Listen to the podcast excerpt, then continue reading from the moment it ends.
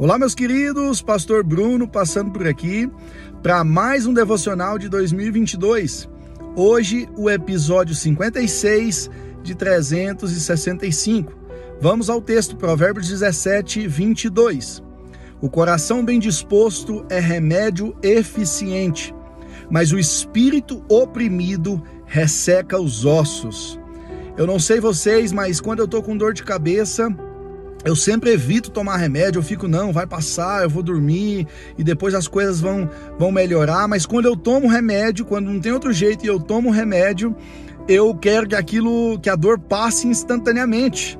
Né? E leva um tempo até o nosso corpo, né? até o nosso organismo absorver o remédio e ele de fato fazer efeito. Salomão está dizendo que o coração bem disposto é um remédio eficiente, ou seja, é um remédio que faz efeito rapidamente. Por outro lado, ele está dizendo que o espírito oprimido, abatido, ele resseca os ossos, ou seja, ele causa muito mal para os nossos dias. Querido, querido, eu não sei ah, qual situação você está passando, mas o mundo, o, as circunstâncias, o diabo, que é o nosso inimigo, ele quer que nós ficamos com o espírito oprimido. Ele quer que a gente fique abatido numa situação triste, pensando: meu Deus, não há saída para mim, não há, eu estou numa situação dificílima, impossível, não há como eu sair dessa situação, e isso vai nos oprimindo, isso vai nos, nos ressecando, isso vai nos deixando cada vez mais para baixo, vai deixando o nosso coração abatido e indisposto.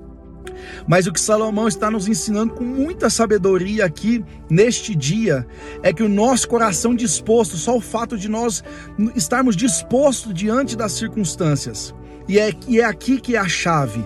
Nós começarmos a pensar: tudo bem, eu estou vivendo um momento difícil, tudo bem, eu não estou vivendo como eu gostaria de viver, tudo bem, eu não tenho tudo que eu gostaria de ter, tudo bem, eu não estou na situação que eu gostaria de estar, mas eu quero colocar o meu coração disposto diante do Senhor. Isso faz toda a diferença.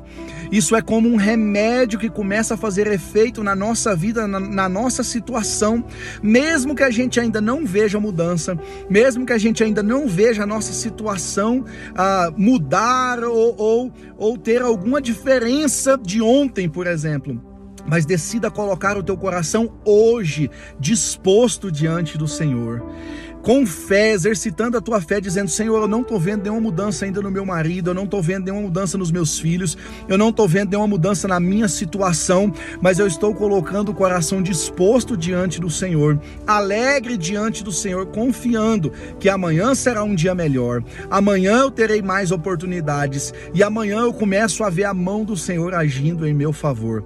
Não se oprima, não se isole, não ande cabisbaixo, porque aquele que luta por por você não dorme. O Senhor cuida de você, ele tem prazer em nos abençoar e nos guardar no momento da dificuldade. É comum nós pensarmos que na dificuldade nós estamos sozinhos, sozinhos, mas ele está conosco. Não deixe de crer e não deixe de exercitar o coração entregue, o coração disposto diante do Senhor. Esse coração mudará entrará na tua vida como um remédio eficiente e mudará a tua situação e a forma com que você vê a tua dificuldade. Deus te abençoe, em nome de Jesus.